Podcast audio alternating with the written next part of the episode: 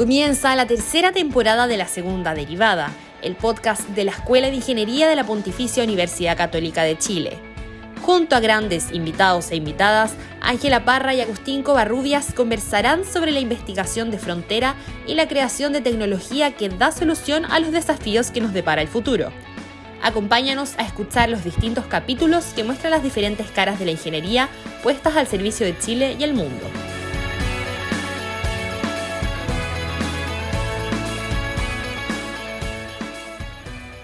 Datos del Ministerio de Obras Públicas, para el año 2020 existían 7.250 puentes en nuestro país. Estas estructuras, necesarias para atender conexiones entre distintas comunidades y seguir uniendo en términos de viabilidad a Chile, son parte del corazón de la ingeniería estructural y geotécnica. ¿Cuáles son los desafíos para la construcción y el mantenimiento de estos? Sean todos y todas muy bienvenidos y bienvenidas a un nuevo capítulo de esta tercera temporada de la segunda derivada del podcast de la Escuela de Ingeniería UC. El día de hoy voy a conversar con el profesor Matías Uwe. Él es ingeniero civil y magíster en ciencias de la ingeniería de nuestra universidad. Es doctor de la Universidad de Berkeley, profesor asociado del Departamento de Ingeniería Estructural y Geotécnica. Recientemente terminó su periodo como director de pregrado de nuestra escuela y es investigador del Centro de Investigación para la Gestión Integrada del Riesgo de Desastres, o también llamado SIGIDEN, y secretario del Comité Técnico de Puentes de Chile. Profesor Matías, muchas gracias por estar con nosotros. ¿Cómo está? Hola Ángela, muchas gracias ¿eh? por la introducción. El, el, secretario del Comité Técnico de Puentes se me acabó hace un tiempo atrás, digamos, así que eh, eso ya no es oficial. Bueno saberlo. Especialmente si vamos a conversar sobre temas de puentes. ¿eh? Exacto, pero bueno, sumada también a, su currículum sobre esto. Pero, pero sí fui, sí fui secretario, sí fui secretario técnico y cuando cuando tomé la dirección de pregrado, digamos, tuve que dejar ese cargo. Sí, para la gente que no sabe lo que es la dirección de pregrado, eh, eh, es la persona que es, director de la Escuela de Ingeniería en términos de todos los estudiantes que estudian el pregrado en la Escuela de Ingeniería, que son más, son más de 4.500. Así que un cargo bastante importante y con alta responsabilidad del profesor. Pero bueno, hoy día no vamos a hablar de la, de la escuela que cumple 130 años pronto y ahí tenemos un, un podcast con nuestra nueva decana en, en la cola para conversar sobre eso sino que vamos a hablar de los puentes, tal como decía al comienzo. Y le quería preguntar, profesor Matías, solo para introducir el tema siempre importante para la audiencia que nos está escuchando, ¿cuál es el estado de los puentes en Chile? Y si a nivel país tenemos un catastro de ellos y cómo se encuentran. Uy, una pregunta compleja. Eh, hay dos grandes, los, los, puentes se separan en dos tipos. Eh, están los puentes que son de las obras concesionadas y están los puentes que no son de obras concesionadas, que tienen un, manejo y un mantenimiento diferente. Em, cuando el gobierno licita eh, la construcción de un tramo de una carretera, hay una empresa concesionaria que se adjudica la construcción, administración y mantenimiento de ese puente. Por lo tanto, tú tienes un puente que está eh, siendo mantenido, digamos, por, por, una empresa concesionaria por el tiempo que dura la concesión. Entonces el ministerio deja de poner su eh, tantas energías y recursos en eso porque la, la concesionaria es responsable de ese puente. Y después están todos los otros puentes de las vías, tanto urbanas como rurales, que no son concesionadas. Y ahí es donde el, el, ministerio, digamos, tiene un gran rol, lo que es el mantenimiento y también en la construcción y reposición de nuevos puentes. Y este esta concesión y no, no concesión, que, se da también en, en los caminos, en, las carreteras, me acuerdo cuando conversamos con la profesora Londra Chamorro sobre eso, sobre la, viabilidad, eh, sobre la vialidad, perdón, eh, pública. ¿Cómo se encuentra hoy en Chile? ¿Cómo, cómo, cómo podríamos decir que es el estado, el estado de, de nuestros puentes? ¿Están yo, decía al, principio un número que es del Ministerio de Obras Públicas, efectivamente, estos 7.250 puentes, pero sabemos que hay uno grande en construcción, como el del canal de Chacao, ¿cierto? Que va a conectar a Chiloé. Pero también hay algunos que han, eh, se han caído o han colapsado en alguna de sus partes o en algún porcentaje. Entonces, ¿cómo, ¿cómo, podríamos decir que se han mantenido estos puentes, tanto los concesionados como los no concesionados? A ver, los los puentes que mejor se han mantenido ¿eh? y, que mejor están en mejor estado, digamos, son los puentes de las vías principales. Ruta 5, Ruta 68, Ruta 78. Esos puentes y con los procesos de concesión se han ido, em, se han ido construyendo nuevos puentes, se han ido reemplazando puentes antiguos. Hay puentes antiguos que, que eran muy viejos, digamos, y se han ido reemplazando por estructuras nuevas. Entonces, em, los puentes más viejos puente del Río Claro, por ejemplo, en un puente de albañilería que estaba ahí cerca de Talca, un puente que se cayó para el terremoto del Maule, claro, puentes como esos antiguos se han ido reemplazando por estructuras más modernas eh, que siguen los nuevos criterios del manual de carretera, del, manual de carreteras de diseño sísmico. Y después tú tienes puentes que son los más complejos, digamos, que son los puentes en caminos rurales, caminos de tierra, donde hay puentes eh, que han sido construidos, digamos, en, distintos años, muchos puentes de madera, eh, y esos puentes, claro, eh, tienen una ingeniería que es menor, pero también tienen límites de peso. Eh, esos puentes no están con, tienen límites de peso, digamos, según, según las vías. Y claro, el, el, transitar en camiones pesados con puentes, digamos, donde no hay control, es muy difícil controlar cuál es el peso de los camiones eh, los puentes empiezan a tener deterioro y parte del daño que se ha visto, digamos, en, puentes en el sur, puentes de madera, tiene que ver con principalmente con el exceso de peso de camiones que pasan eh, sobre esos puentes. Justamente ahora que tocó el tema, el tema del peso y tomándome de una, una noticia de no hace tanto, quizá el desplome del puente Santa Elvira, que era un puente de madera, donde cae un camión y se ve en la imagen, usted fue entrevistado por eso, de hecho, en un, en un noticiero. Em, quisiera preguntarle por qué, por qué colapsan o caen estos puentes. Y agarrándome de lo que dijo sobre eh, estos puentes que tienen límite de peso, pero aún así la gente eh, tiende igual a, transitar por ello. ¿Cuál es el rol de la sociedad civil en el cuidado de estructuras como estas?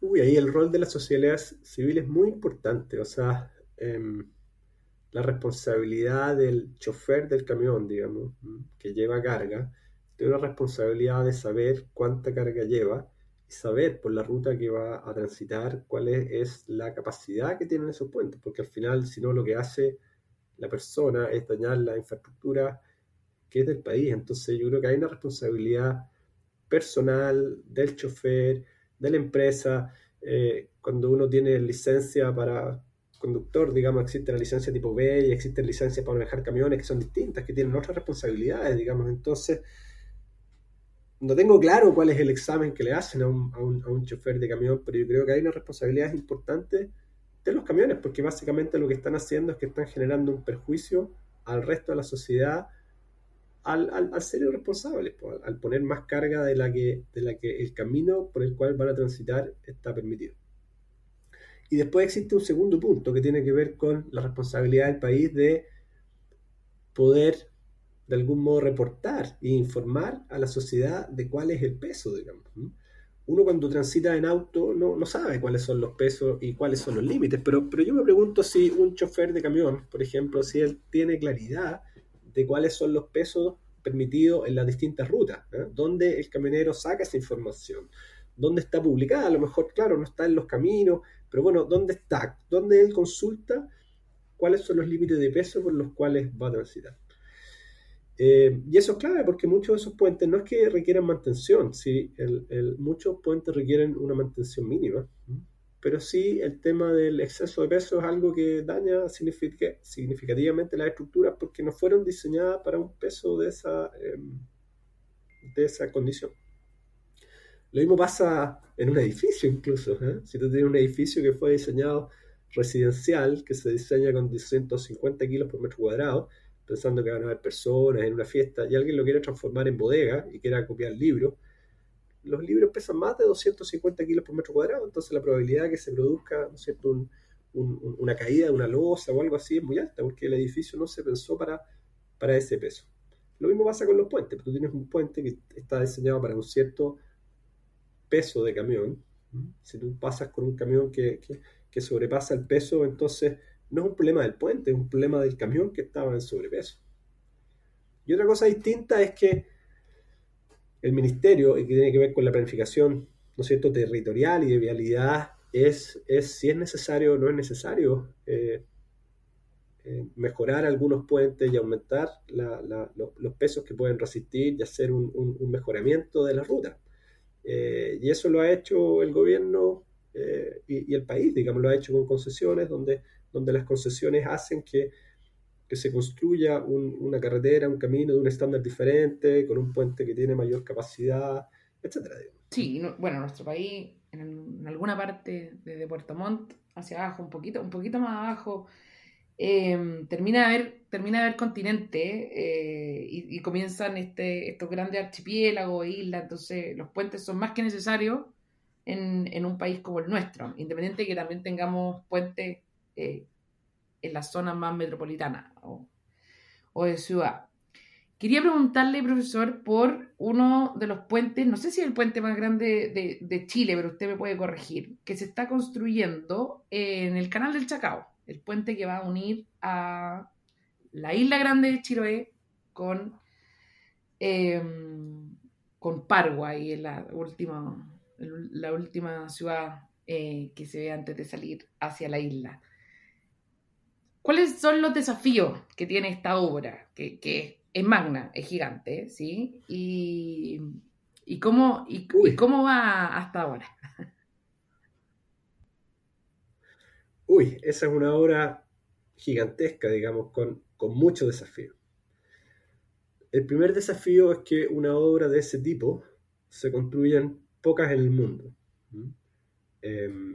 ¿Qué significa eso? En Chile no hay expertos en construir puentes colgantes de esa naturaleza, por lo tanto las empresas y los ingenieros que participan ahí en el diseño, en el análisis, en estimar cómo afecta el viento, etcétera, eh, son internacionales.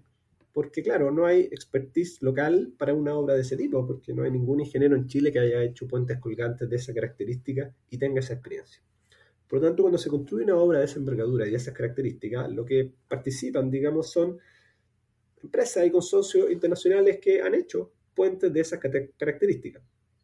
¿Y existen puentes? Sí, sí existen puentes. Existen puentes parecidos. Hay uno en China que es muy parecido al del canal de, Chacao eh, en cuanto a sus dimensiones y sus características. Y, este puente tiene, tiene varias cosas que lo hacen especial.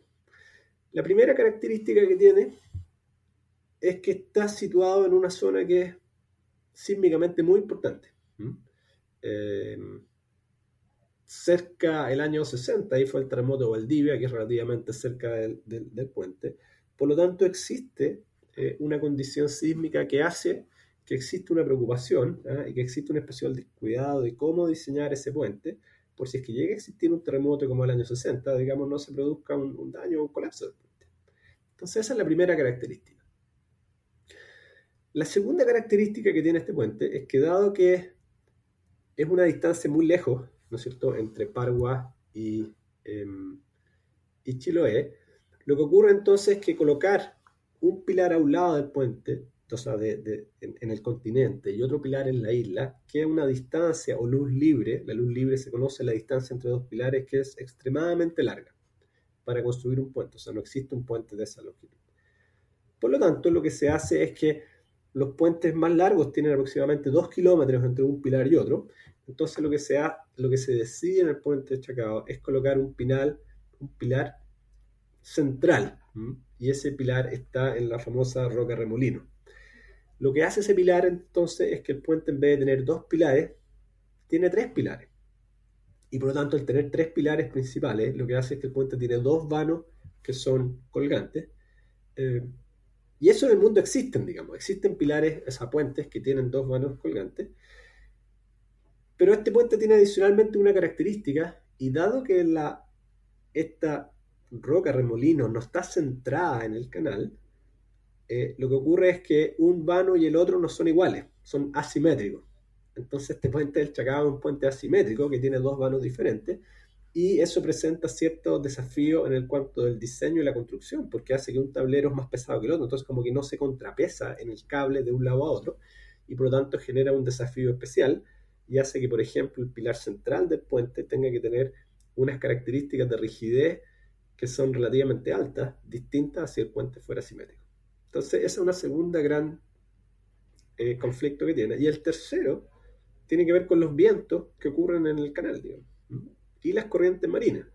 Vientos y corrientes marinas que em, pasan fuerte por la zona, y más encima, como estás en un ambiente marino, tienes la corrosión. Entonces, la corrosión también te afecta todo lo que es estructura metálica. Eh, y esos son los grandes desafíos. Entonces, cómo construir una obra de ese tipo tan grande con esos desafíos es sin duda un tremendo desafío de ingeniería. Y también un, un privilegio para la academia poder estar tan cerca de una obra de ese estilo, ¿no, profesor? Eh, lógico, un privilegio. ¿O no, está, no están tan cerca? No, es un privilegio. De hecho, yo tuve la suerte hace un tiempo atrás, tuve un estudiante magíster, Diego Pizarro, él hizo un análisis dinámico del puente eh, Chacao y donde analizó, digamos, el comportamiento sísmico del puente y tuvimos asesores del ministerio que querían ver, digamos, tuvimos la oportunidad de hacer esa revisión. Eh, y hoy está en fase de construcción, digamos, entonces hay muchas no sé, como academia podemos aprovechar todas esas oportunidades. Hay, hay muchísimos desafíos desde construir unos tremendos pilotes, digamos, de hormigón eh, en el mar, digamos, con unas condiciones de marea, de viento, que son especiales. Entonces, eh, después viene la construcción de las pilas, digamos, después la colocación del tablero, etc. Eh, hay muchas, muchos desafíos donde, donde puede participar muchos ingenieros, digamos, locales. Así es. Bueno, y a la gente que nos está escuchando y en una de esas se quiere motivar por ingeniería, sobre todo en la UC, también es, muy importante escuchar que pueden ser parte de, obras que, trascienden. Eh, yo creo que eso es, muy bonito, parte de los, de los, ingenieros estructurales. No es mi especialidad, pero, pero lo encuentro maravilloso poder hacer algo que quede y que sea parte de la infraestructura del país, como decía el profesor antes. Profesor, para, para, para ir cerrando este, este podcast, eh, la pregunta, hay una pregunta de, rigor en estos podcasts sobre todos los temas, que es cómo, cuál es el rol de la ingeniería de todo esto. Como decía al principio, esto tiene mucha ingeniería, eh, quizá una de, de las ocupaciones más, más primitivas de la ingeniería, hacer estructuras, pero em, quiero que nos centremos un poco en la innovación en la ingeniería y la innovación para diseñar estos puentes? ¿Qué es lo que se viene de nuevo en, esta, en este diseño de estas estructuras? Chuta, eh, diseñar un puente que atraviesa un canal que tiene casi 4 kilómetros, digamos, de, de distancia es un tremendo desafío. Entonces, poder lograr construir, ¿no es cierto?, algo de hormigón que, sepa, que sea capaz, digamos, de poder transitar que los autos puedan transitar por 4 kilómetros de distancia es un desafío gigantesco. El desde cómo pensarlo, cómo diseñarlo para que resista el sismo, cómo hacer para que para resistir las fuerzas del viento, no entre en resonancia. Eh, es desafío por todos lados, digamos, desde constructivo, desde aislación sísmica, desde protección al viento, desde disipación de energía con las vibraciones, eh, desde cómo haces un, hormigón más liviano o una carpeta de rodado más liviano, porque si tú ahorras un poco de peso, digamos, en la carpeta de rodado donde pasan los autos, te ahorras un montón de peso al puente, le ahorras un montón de demandas de peso y lo que puedes hacer es que puedes tener cables que son más livianos, cables que son menos costosos, eh, porque al final una obra de este tipo tiene un tremendo costo, digamos. Entonces, lo que puede hacer la ingeniería en cuanto a cómo pensar una solución eh, que sea capaz de poder permitir el paso de los vehículos a un peso eh, menor y, que sea capaz de disipar las vibraciones del viento y los movimientos sísmicos es el desafío enorme, gigantesco, por todas las especialidades, hidráulico, ingeniero eh, geotécnico, está el tema de las mareas, está el tema del sismo, está el tema de la corrosión, eh, muchísimas eh, especialidades, digamos, que todas se conjugan en poder entregar una solución con un puente como este. Es un desafío de ingeniería gigantesco, digamos, uno de los proyectos más bonitos que se está haciendo en Chile hoy en día. Así es, así es.